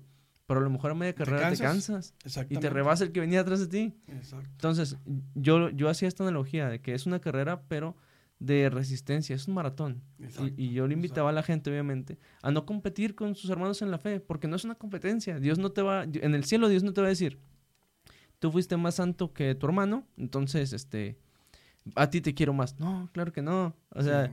la misma Biblia nos, nos invita y nos dice que los que amamos a Dios, aparte de que todas las cosas nos ayudan para bien, guardamos su palabra. Sí. Y eso es lo que Dios quiere. Dios no quiere que compitamos entre nosotros, quiere que guardemos su palabra. Quiere que trabajemos para su reino. Así en es. lo que cada quien le toca. Y que cada quien lo que le toca lo haga bien. Exacto. Porque para eso sí va a haber galardo- galardones. Exacto. Sí, porque si, si Sí, no me usamos el talento que Dios nos da o el don que Dios nos Vas dio, a ser evaluado. ahí sí, forma. ahí sí es cuando Dios te va a decir, a ver, te di todo esto y no hiciste nada. ¿Qué hiciste con los talentos que yo te di? Exactamente. Y, y, pues hay unos que, que se esforzaron más, otros que se esforzaron menos. No es la misma una evaluación que alguien que, como un pastor que decide dedicar su vida a Cristo, a alguien que nomás asiste a los domingos a la, a la iglesia. O sea, Claro. en el reino de Dios, este, la carrera aquí la estamos haciendo. Y tienes toda la razón en lo que estás comentando, que la carrera hay que tener mucha constancia, ¿verdad? Para poder. Pero la carrera tiene un final. Y entonces empie- empiezas a ejercer para lo que te capacitaste. Así es. Entonces, nosotros vamos a empezar a ejercer esta vida para un cristiano es una capacitación. Realmente, y si nos vamos a la verdad de las cosas, es que lo vamos a empezar a ejercer después de la resurrección. Después de haber recibido galardones, porque la- el, el mundo, el- el- la- lo eterno no se acaba. Esto es finito. Lo eterno no se acaba. nosotros estamos siendo capacitados en esta vida para lo que vamos a hacer por la eternidad. Fíjate lo que trasciende todos estos temas. Aquí estamos siendo capacitados para lo que vamos a ejercer por la eternidad. La eternidad nos para siempre. Claro. Este, es una, este mundo es una capacitación para nosotros. Entonces, si tú comparas con una carrera, tú dices, termino la carrera, pero comienza la eternidad. Así es como está comparado. Así Entonces, entre mejor hagas tu carrera aquí, en lo espiritual, que, y eso abarca muchos temas, que tanto fruto lleves, que tantas obras hiciste, no salvan, o sea, eso no salva, porque no somos, no somos salvos por obras. por obras, es por gracia. Así es. Perdón. Pero sí van a ser evaluadas. Claro, van a, van a su- pesar nuestras obras precisamente. Cristo viene en su segunda venida y dice, viene mi galardón conmigo. O sea, para recompensar a los que hicieron las cosas bien. Así es. Entonces, eh, es bien importante que un cristiano entienda estos temas, porque no más a la se vaya, soy hijo de Dios, es que tanto empeño este, pongas, porque lo que tú hagas aquí en vida va a trascender por la eternidad, Claro, ¿verdad? totalmente Entonces, de eso es lo fascinante de entender estos temas, porque la, cuando tú entiendes estos temas, estás consciente de lo que lo que estés haciendo aquí va a trascender. Claro, y poniéndolo como en un poquito más lenguaje millennial, que es el grueso de nuestra audiencia, es como si te estuvieran dando un spoiler de lo que viene adelante. Sí, o sea, es como si te están dando el, spoiler. ¿El Millennial es tu, tu mayor audiencia? Más o menos, sí, los... ¿Millennial eh, los- cristianos o...? Sí, sí, millennial, Porque pero no, no hay muchos nuevos este, en, en tu audiencia, ¿o sí? Eh, sí, fíjese, el, el programa está dirigido a, a las personas recién convertidas y a, y a los jóvenes. Pero en el grueso de nuestra audiencia, según Spotify, oscila entre los 18 y los 39 años. Entonces, pues son algunos ya generación Z, pero el, el grueso millennial de los Muy que bien. de los que nos ve. Pero es, es sí, es eso, es como si nos estuvieran dando un spoiler. Ah, no, a muchos no nos gustan los spoilers de las películas. Sí. Pero qué mejor que tener un spoiler de la eternidad y que nos digan, Jadiel, si le sigues echando ganas y si no te, no te vas chueco, vas a estar haciendo esto por la eternidad en el cielo. O sea, Sí. creo que eso es, es un muy buen Exacto. punto. Y la Biblia no, no, no revela en sí a detalle, pero sí revela muchas cosas de lo que vamos a estar haciendo, de cosas donde nosotros nos sensibilizamos de que, oye, es- este, pues esta vida no es nomás lo que ves aquí, no, no, no es nomás lo visible. O sea, le tengo que dar importancia a lo eterno, que muchas veces el cristiano no le da importancia a lo eterno. Y es lo que vas a hacer para siempre. Claro, Aquí, aquí somos finitos. sí. Lo que realmente vas a estar haciendo para siempre es la eternidad. Esa es la promesa mayor de Dios, que vamos a ser eternos. Y si estamos en este mundo de, de- igle- de la iglesia, asistimos a una iglesia, creemos en Dios, sería una incongruencia que no pensemos en lo eterno. Claro. incongruencia. Porque es la mayor promesa que tenemos. Y muchas veces, aunque somos cristianos, se nos, no es que se nos olvide, simplemente evadimos pensar en, en lo eterno o en las consecuencias que puede tener eternamente lo que hacemos Exacto. o lo que dejamos de hacer. la, la mayor motivación que tenemos como hijos de Dios es que vamos a ser eternos. Así es. Esa es nuestra mejor promesa que tenemos. Dios tiene establecido bendiciones aquí en la tierra, pero realmente la mayor promesa, la más importante que tenemos es nuestra eternidad y la venida de Cristo. Son eventos trascendentales que a un cristiano le deben de interesar mucho. Es la claro que cuando estás en la carrera, pues tienes muchas promesas, tienes a lo mejor este premios durante la carrera y cosas, pero no van a trascender nunca esos premios tanto como la mejor promesa que tenemos de la vida eterna. Exacto, porque como usted decía, todas las promesas que Dios pueda cumplir con nosotros en, en este mundo siguen siendo finitas Exacto. y se van a acabar. Y, y así podamos tener, eh, nos, comentaba, nos comentaba su esposa, podamos tener todo el dinero que queramos, podamos ser lo más atractivo que queramos, podamos tener todos los estudios que tenemos, que no es malo, ¿verdad? O sea, cada quien, y pues obviamente nos va como, como trabajemos, pero no debemos afanarnos en eso, porque al final de cuentas eso se va a acabar. Y, y es fecha que yo no conozco a nadie que allá en el cielo ande en una troca o que, o que allá en el cielo llegue Pues con sus maletines de dinero. Sí, ¿no? en algún carro. exacto. Entonces, Pues sí. lo que lo único que nos debe de preocupar o lo que más nos debe de preocupar es que nuestra alma sea salva. Y, exacto, exactamente. Y de ahí, pues correr la carrera, como dice Pablo, para, para poder, cuando tú estés frente a, a, Dios dando cuentas de sí, no llegues con las manos vacías. Eso es, a mí me preocupa no llegar con las manos vacías. Si piensas en la eternidad, como un cristiano debe pensar y como Dios quiere que pensemos, que las promesas no nomás se quedan aquí terrenales.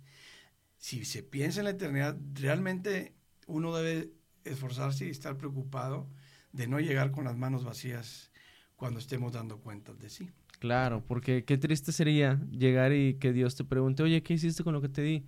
No, pues este, no hice nada y aparte perdí lo que me diste, entonces estoy llegando sin nada. Y, qué triste sería que, que que cuando estés ahí arriba Dios te diga, oye, ¿y, qué onda? O sea, te dejé 85, 90 años. O ¿qué hiciste para mi reino? Exacto, Y también una pregunta que va a relucir en ese, en ese evento donde estemos dando cuentas, porque la Biblia dice, todos van a dar cuentas de sí. No vas a responder por otros, de ti. Exacto. No es que ayer no me dijo y que el pastor no me comentó. Y, o sea, la Biblia es clara, tú vas a dar cuentas de sí ¿verdad? Y, este, y no hay que echar pelotitas para otros lados. Eres salvo. Estamos hablando de recompensas, porque la, la salvación se obtiene por gracia, ¿verdad? pero ya el que va a dar cuentas de sí ante Dios, de una manera, por decir buena, es el que esté en el tribunal de Cristo junto para ser evaluado. Eres salvo, pero vas a dar cuentas de tus obras. La salvación la obtienes. Este, y creo, y eso pues debe ser, bueno, principalmente asegurarte que seas salvo. Exacto. Asegurarte que si ahorita sucede un arrebatamiento de la iglesia, te vas. Porque yo te voy a comentar, y más tu audiencia, que milenios, que han sido una generación muy atacada. Exacto. Están bombardeados por cosas que, que quieren este, destruir el plan de Dios el diseño de Dios, todo lo que Dios le agrada a esta generación, la están bombardeando para que no estén agradando a Dios. Entonces, ¿qué te va a sacar este, de todo eso? Pues el conocimiento de la palabra.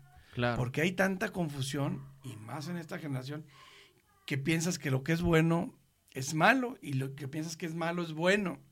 Y así está establecido en la palabra de Dios, que va a haber mucha confusión en los últimos tiempos, tiempos que estamos viviendo actualmente. Entonces, esta generación es, es la más, yo te voy, es la última generación de la que habla la Biblia que va a estar existiendo para cuando suceda el arrebatamiento, va a ser la más engañada de todas. Estás hablando desde que Cristo vino. La última generación que exista cuando el arrebatamiento suceda va a ser la más engañada. Y eso es pues para eso hay que defenderse con Biblia. Claro, totalmente de acuerdo. Eh, platicábamos hace unos, unos instantes con su esposa y, nos, y le, hacía yo el comentario y ella me, me complementaba el comentario. Que no es, no es posible que nosotros podamos saber cuando nos mienten acerca de la Biblia si no conocemos la Biblia. Muy bien, porque, muy buen comentario. Porque no, el hecho lo aprendió, pero pues qué bueno. Porque el hecho de que traiga la Biblia en la mano y me digan, este, no, es que la Biblia dice ayúdate que yo te ayudaré. Y si no conoces la Biblia, vas a decir, ah, pues la Biblia dice. Eh. Y te vas a ir con ese pensamiento. Pero su esposa decía, cuando te, cuando te digan, es que la Biblia dice, pregúntales, ¿en qué versículo, qué capítulo? Para leerlo y analizarlo, que también que no lo estén sacando de contexto. Perfecto, pues muy, muy buen comentario. Entonces sí he hecho bien mi chamba de capacitar a los míos. Ha sido un buen sacerdote del hogar, hermano. Amén. Entonces, pero tiene mucho, o sea, tiene muchísima verdad y demasiado sentido ese comentario, porque es como todo. Usted hacía la analogía de una carrera este, a, nivel secular. Es, es, como todo. Si uno no estudia una carrera y te dice, no, es que yo soy ingeniero y diseño bombas. Ah, pues, sí, pues qué bien, ¿no? Pues qué chido, ¿no? Pero después te das cuenta de que, ajá, pero espérate, pero, o sea, ¿cómo es el procedimiento? ¿Cómo lo haces? Porque me imagino que hay ingenieros que sí se dedican a eso, pero tienen una especialización diferente aparte de una, de una ingeniería. O sea, debe de haber este, diferentes ramas. Entonces, ahí ya es donde salimos de ese, de ese nos desengañamos de estar creyendo todo lo que la gente nos dice, y ¿verdad? Hay, y hay algo importante ya que, que seguimos mencionando lo de la carrera, que hay gente que se ha graduado con honores, hay gente que pasa raspando, claro. y hay gente que es del, del montón, ¿verdad? Entonces, por eso Pablo compara con una, con una carrera. Sí, todos terminas la carrera es salvo, que excelente. Pero, ¿cómo terminaste la carrera? Y ahí es donde vamos a dar cuentas de, de uno. Entonces, dos preguntas muy importantes que van a, van a, a hacer que tener que ser respondidas cuando estemos dando cuentas de sí. Porque, como te menciono, yo estoy seguro que va a llegar ese evento. Ok. ¿Por qué? Porque me he dedicado mucho a estudiar la palabra de Dios y sin duda cada vez que la estudias más y profundizas, dices, no hay duda que esto es un libro sobrenatural. Al ver tantas cosas, tanta sabiduría, tantas cosas cumplidas, tantas cosas que, que, que han querido desprestigiar la Biblia y luego al final de cuentas la Biblia tiene razón, te- tu fe va creciendo. Entonces yo no tengo dudas de que voy a estar parado frente a Dios dando cuentas. Así Eso va a llegar. Y eso le va a llegar a todos. Y eso es una verdad absoluta. Que hoy los milenios no quieren saber de verdades absolutas. Claro. Todo el mundo tiene la razón. Yo respeto lo que tú pienses. No. Yo le estoy diciendo, ahorita los milenios sí hay verdades absolutas. Y una de esas verdades es la palabra de Dios. Y todos vamos a dar cuentas de uno mismo ante Dios. Unos para condenación y otros para vida eterna. Pero eso va a suceder y esa es una verdad absoluta. No se equivoquen. Todos vamos a estar dando cuentas. Entonces, para los salvos, para los que son salvos, vamos a llegar al tribunal de Cristo y van a salir dos preguntas súper importantes en ese tribunal. Es, ¿qué hiciste para mi reino? Así es. No, pues toqué la alabanza ¿verdad? durante 15 años ahí en la iglesia. Y esa obra va a pasar por fuego, porque así lo explica la Biblia. Se va a analizar. ¿Sabes qué? Este, hiciste excelente, hiciste un buen trabajo, te subiste genuinamente al, al- al púlpito, tocabas de corazón, lo hacías porque querías que más gente conociera el Evangelio y por medio de la alabanza tocabas. Perfecto, pasa muy bien esa hora. Oye, pero hay otro, no, es, es que yo quería ver que me vieran tocar. Claro. Yo, yo, yo quería que, que, que yo supiera que canto muy bien. Sí. De hecho, este, subía a otro y, y- y por envidia eh, hablaba mal de él porque yo soy el que quiero cantar nada más. Entonces, los intereses que te movían eran otros. Y Dios ve intenciones, no ve acciones. Claro. Entonces te va a decir, ¿sabes qué? Tú te subiste, pero te subiste por esto. Por 15 años te subiste con una motivación incorrecta. Entonces, no pasa tu obra. Eres salvo, porque tengo misericordia de ti. Y eres salvo por gracia y estuviste, creíste en mí y trataste de obedecer la palabra. Pero esta obra la hiciste con, con otros fines. Total, vas a tener pérdida. O sea, no, tu galardón va a ser, va a ser menos. Entonces, una es, ¿qué hiciste para mi reino? Y claramente, los, si lo hiciste con intereses correctos, Así es. enfocado en Cristo y no enfocado en intereses personales. Sí, digo, y, y se puede ver más ahora que hay muchísima gente dedicada al tema de los medios. Digo, es, eh, como ejemplo, pues está el podcast, pero hay muchísima gente que se dedica a radio, que hace transmisiones en vivo, hay muchísimos artistas cristianos. Y eh, Dios no te va a preguntar arriba, oye, Jadiel, ¿cuántos followers tenías? No, pues tenía 80 mil. Ah, no, mira, pues pásale, ahí están los de 80 mil, van todos juntos para allá. No, eso a Dios le da igual. Exacto. sea, Dios Hay va a muchas cosas que, como bien dices, les da igual y pensamos por desconocimiento de la palabra que estamos agradando a Dios en gran manera y no.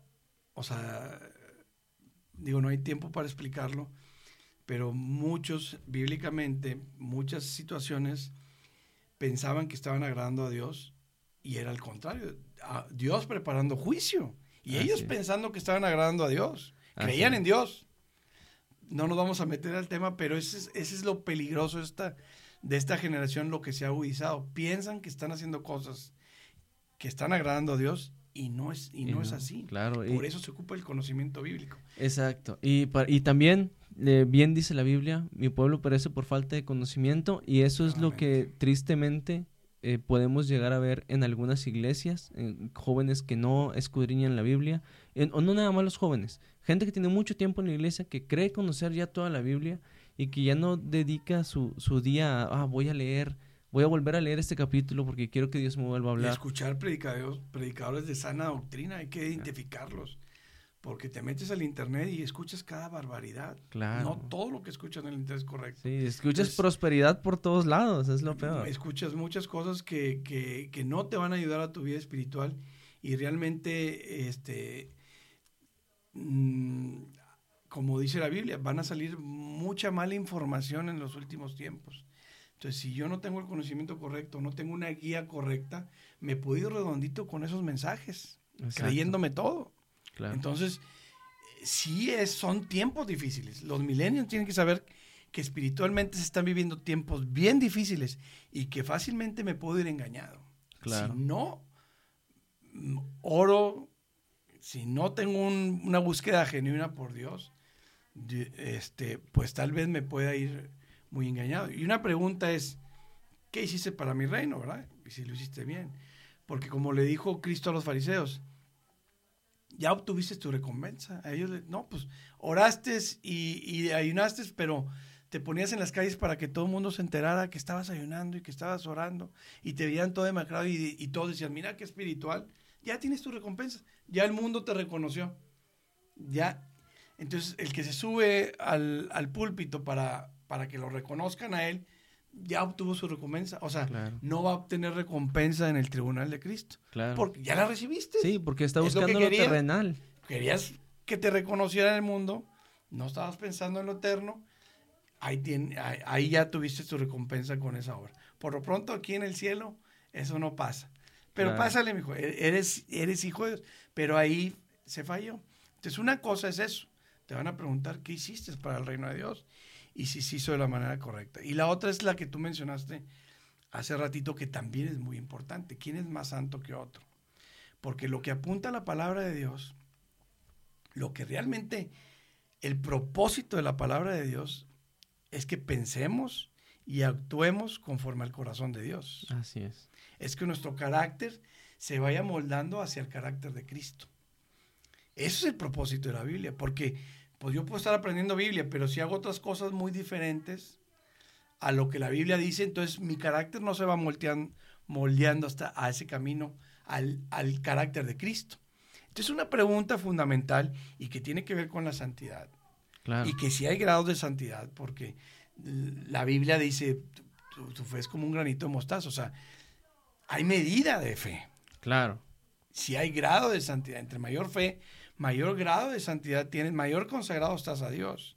Entonces, por ejemplo, un pastor que se dedica a las cosas de Dios, pues él está más consagrado y está esforzándose y aprende cada vez más porque tiene que dar temas este, a la iglesia domingo tras domingo y, tiene que documentarse y, está en un ambiente propicio para estar muy bien con Dios. Claro, el, el, comentario de la santidad era, porque en lugar de ser santo, porque Dios nos demanda ser santos y nos muestra cómo ser santos y nos dio el ejemplo más claro en Jesucristo de cómo ser santos. Exacto, exacto. Mucha gente dice, voy a ser más santo que Él. O sea, no dice, voy a ser santo como Él. Exacto. No, voy a ser más santo que Él. Espérate, o sea, eh. no se trata de eso. No, y eso es un pensamiento, pues...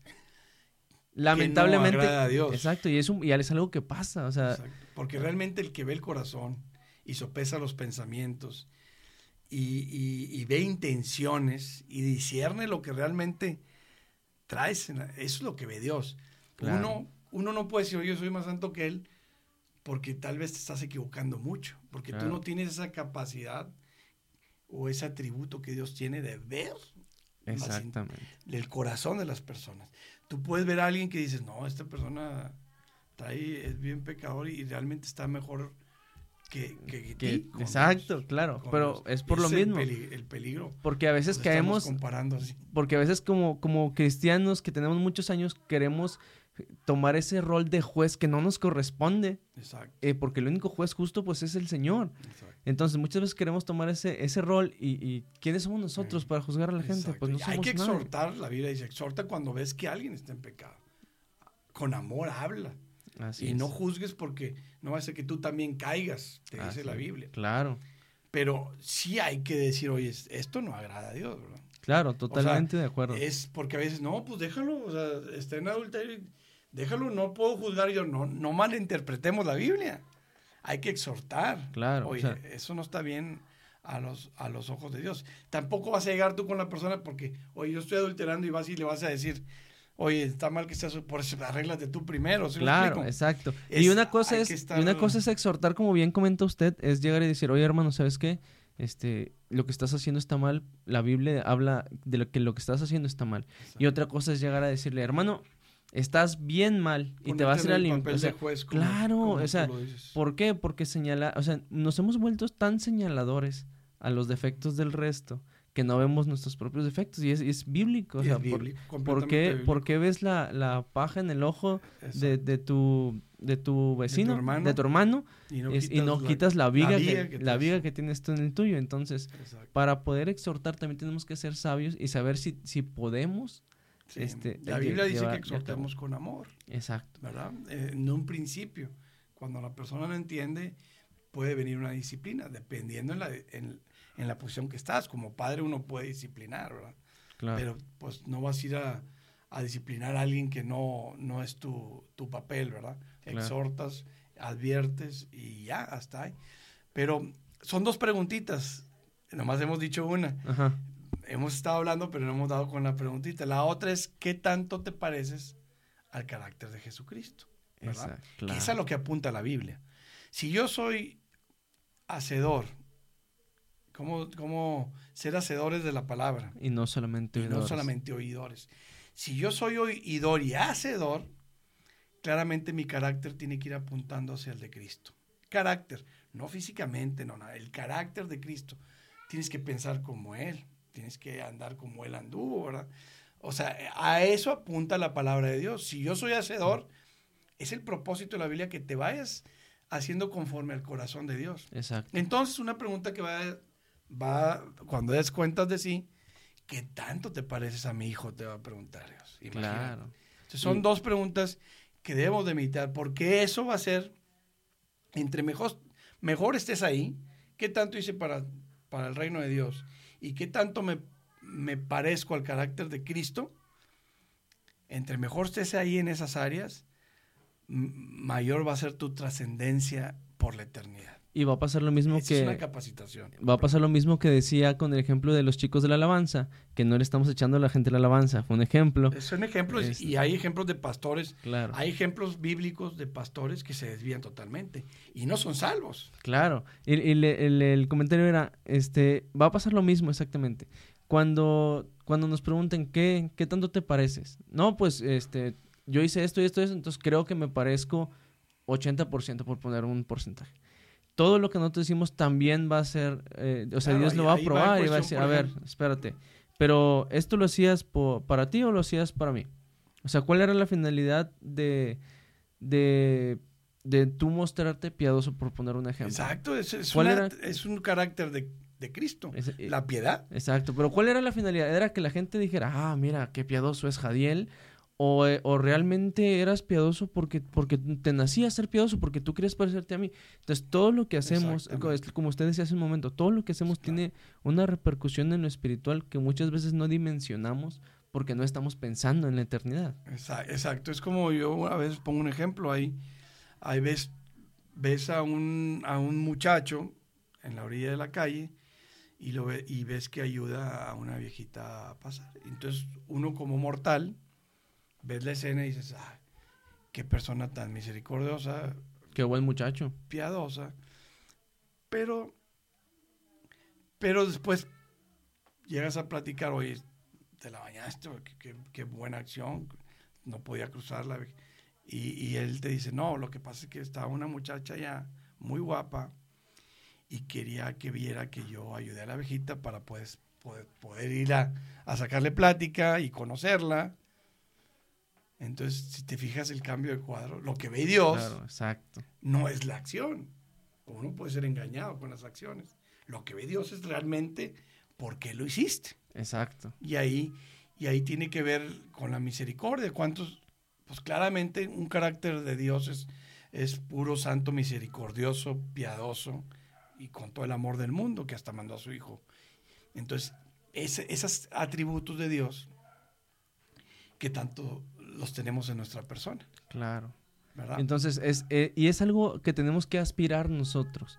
O sea, como cristianos tenemos que aspirar a parecernos a, a Cristo, Exacto. a que podamos decir no vamos como... a alcanzarlo, Exacto. sin pero- duda. Y, y- o sea, si me explico, no, no vamos a llegar al carácter de Cristo. Es imposible, es Dios. Nos puso como ejemplo, pero sí apuntar, ¿verdad? Porque hoy, imagínate como tú dices, me esfuerzo en la carrera y, y me canso. Es- es- estamos apuntando, es, es Claro. correcto. Sí, sí, y, y que podamos decir, ¿no? Como, eh, si, si no me quiero equivocar, pero creo que fue Pablo, sed imitados de mí como yo lo soy de Jesucristo, que podamos decirlo también nosotros, porque yo me imagino la fe y, y la, la convicción que tenía Pablo en que él estaba haciendo como lo fue Jesucristo, Imagínate. que él dijo, ¿saben qué? Y si me van a imitar a mí, está bien, porque Imagínate yo que- imito a Cristo. O sea, que nosotros podamos decir eso, ¿sabes qué? Imita a Jadiel. Te estás dando con algo tremendo. O sea, porque... es- ejemplo, para, para este tema cerrarlo con broche de oro, es el ejemplo tremendo. ¿Puede uno decir eso? Imítesme- imítame a mí, porque yo estoy imitando a Cristo. Ah, caray, no, qué duro, ¿ah? Claro, o sea, y, y digo, Pues sí. no, es, no es porque Pablo se creyera mucho, se creyera muy espiritual, sino yo lo veo como el lado que Pablo decía, si yo, yo pude que soy inmortal como todos ustedes, claro que ustedes también pueden. Exacto. Entonces, eh, sí, o sea, qué, qué hermoso sería poder decir, ¿sabes qué? Imítame a mí. No, o sea, y- y yo soy imitador de Jesucristo porque yo sé que, que sí, pues tengo mis fallos, ¿verdad? Obviamente. claro. Y Pero Pablo sé- también, Y Pablo tuvo los suyos. Pablo también de- comentó que a veces hacía cosas que él no quería hacer, pero Claro. las hacía. Dándose a entender hoy es, no, no, Pablo no tenía un poder sobrenatural para hacer lo que hizo, o sea, es una persona mortal, ¿verdad? Claro, así. inspirada y- por el Espíritu Santo y se esforzaba porque también batallaba, ¿verdad? Claro, eh, digo, que los problemas de antes eran diferentes a los de ahora, pues claro, las circunstancias eran Ese diferentes. es el amor de Dios que acepta una persona arrepentida, la acepta. Exacto, totalmente de acuerdo. Ah, no Cuando el importa arrepentimiento es hiciste, genuino, no No importa, importa tu lo que pasado. hiciste en el pasado, Dios perdona, pero deja de pecar como le dijo a Exacto. esfuérzate sí. por dejar. Entonces, ¿qué tan importante es conocer los acontecimientos del futuro para poder estar más consciente de lo que para lo que nos estamos preparando aquí en vida, ¿verdad? Claro. Eso, tenerlo claro, es una bendición tremenda y, y la gente muchas veces deja de lado estos temas, no estando consciente de lo tremendo y la bendición que es conocer el futuro, los eventos por venir, ¿verdad? Claro, totalmente de acuerdo. ahorita pues, estamos hablando de pasadita del tribunal de Cristo, Sí, sí, porque o sea, es una de las cosas que vamos a hacer en las, eh, cuando resucitemos. Claro, y que eh, si nos centráramos en hablar precisamente del tema, sería un tema como que era muy extenso para hablarlo. Tendremos que estar una semana aquí Sí, fácil, yo creo. Para, para dejar más o menos claro en qué consiste la venida de Cristo. Claro, totalmente en de la cual ya estamos en tiempos muy, muy cerca. Sí, digo que mucha gente dice, no, falta muchísimo. No, hermano, que no, yo no creo que falte muchísimo como toda la gente dice. Y sí, y, y das, en lo- das con un comentario importante porque a mí también me lo han comentado mucho. Que falta, sí, yo creo que va a venir Cristo, pero yo creo que falta mucho. Y todo apunta, todo apunta que esta generación lo vive. Todo apunta que los milenios viven la venida, de- viven la venida de Cristo. Sí, porque se han estado cumpliendo muchas cosas que vienen en la muchas escritura. Y lo va a cumplir hace dos mil años, lo prometió. Claro, ¿Por qué, por qué se te hace que falta mucho? Pasaron dos mil años de, de Adán a Abraham. De Abraham a Cristo pasaron dos mil años. De Cristo a la fecha, dos mil años. No, no, no, le, no se lleven mucho porque no, falta mucho. Yo te puedo decir que estoy un 90, 95% seguro que esta generación vive el arrebatamiento de la iglesia. sí, que a lo mejor lo alcanzamos a ver todavía, este, o incluso, no sé, digo, puede ser 10 años, 15 años, no lo sabemos. No ¿verdad? sabemos, no Ni aún Los. Ángeles, más que él lo sabe, pero sí, yo también Hay- estoy de acuerdo con usted en eso. No, no hay, no hay, no hay fecha y hora. Eso es un día. Fecha y hora. Está hablando que Dios es un secreto para Dios el día y la hora, no la generación, no el periodo de tiempo, no la etapa, porque Cristo dejó señales para una generación. Claro. No para hora ni para día. Es ahí donde se confunde y se malinterpreta la palabra. No, como no hay hora ni fecha, entonces no, no, no me meto a esos temas. No es cierto. Cristo dejó una generación, dejó un periodo de tiempo en la cual eso sucedería. Y todo apunta que la etapa, que la generación que va a vivir en la, venida de Cristo es esta. Así es. De los milenios no pasa. Estoy totalmente de acuerdo con usted en eso. Hermano, pues ya se nos vino el tiempo encima. Muy bien. Este, la conversación está, está muy interesante, muy increíble. Pues, agradezco a ti porque realmente estás haciendo este, preguntas de mucha importancia, ¿verdad? Mucha importancia para la vida de los creyentes. Entonces, este, no, pues gracias a ti. Y pues muchas gracias por aceptar la invitación, tanto usted como su esposa que, que pasó al principio. Antes de despedirnos, tenemos una pequeña dinámica en el podcast. no se preocupe, nada difícil. Son dos preguntitas. La primera es ¿a quién y por qué? Y es este hipotético caso en el que llegamos al cielo y antes de entrar al cielo estamos en la sala de espera, ¿no? Allá afuera, por eso digo que es hipotético. ¿Con San Pedro? Estamos ahí afuera. No, no, no, no hay nadie. Estamos solos en una, banca, una banca eh, blanca que hay sí, porque todo el mundo que San Pedro recibe, pues eso no viene en la Biblia. No, tampoco, pues exactamente. Está la puerta, ¿no? Muy grande, grandísima la puerta, me han platicado. Muy bien. Este, que está muy grande. Y antes de entrar al cielo, eh, Dios le dice, ¿sabes qué? Este, bienvenido, qué bueno que estás aquí. estuve esperando muchos años pero antes de pasar tienes esta oportunidad de platicar con alguien, a lo mejor un personaje bíblico, personaje histórico, a lo mejor algún familiar. Este, nos interesaría saber a quién elegiría y por qué lo elegiría. Bueno, yo, yo a Saulo de Tarso, Pablo, este, creo que él escribió la, la, más de la mitad o la mitad del Nuevo Testamento, ¿verdad? Es una persona que fue llevada vivo al cielo, regresó, es una persona preparadísima en las escrituras, sabía la ley al revés y al derecho, pero pues su conversión fue muy, la conversión de Pablo fue tremenda, sobrenatural. Entonces yo admiro mucho la valentía con la que Pablo enfrentó, todos los discípulos enfrentaron cosas tremendas, de hecho todos murieron de formas muy trágicas, menos Juan porque había un propósito que escribiera el Apocalipsis. Dicen que Juan fue hervido y que como Dios todavía tenía propósito con él, el agua no le hizo nada, el agua hirviendo. Entonces lo mandaron a la isla de Pasmos a que ahí cumpliera su sentencia y ahí es donde escribe el, Apocalipsis. Pero todos los demás discípulos murieron de formas muy trágicas. Pablo fue decapitado y él sabía que iba a ser decapitado y enfrentó el Evangelio antes de ser decapitado estuvo en la cárcel y escribió muchas cartas estando en la cárcel.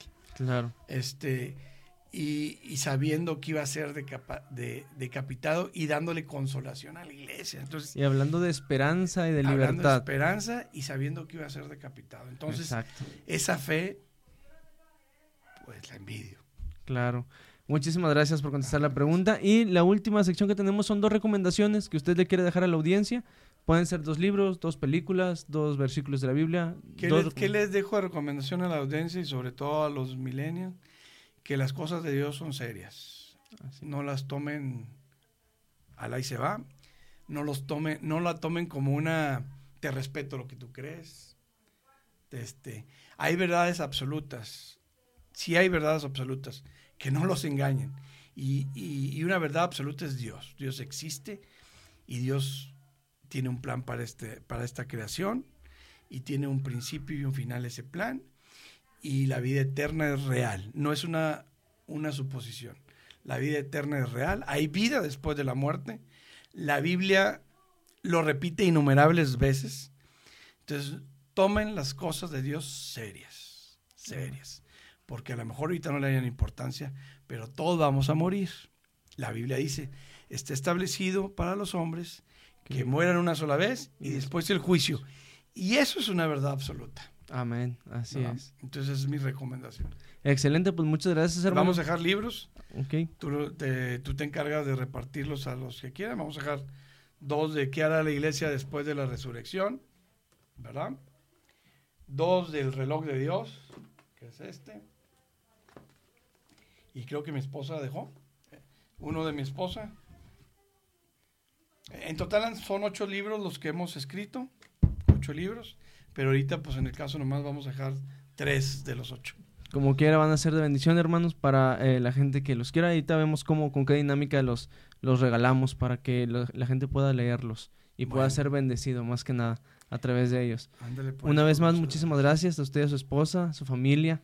Gracias a ti por darte el tiempo de, de recibirnos y, y- y esperamos que, que todo esto eh, pues sea para bendición de tu, de tu programa y de la, la gente que, que nos escucha. Muchísimas gracias. Y banda, gracias por aventarse este capítulo. Y recuerden que no es bueno burlarse de nadie ni hacerlo menos por lo que estén pasando, porque tal vez el próximo podría ser tú. Que Dios te bendiga mucho. Hasta la próxima.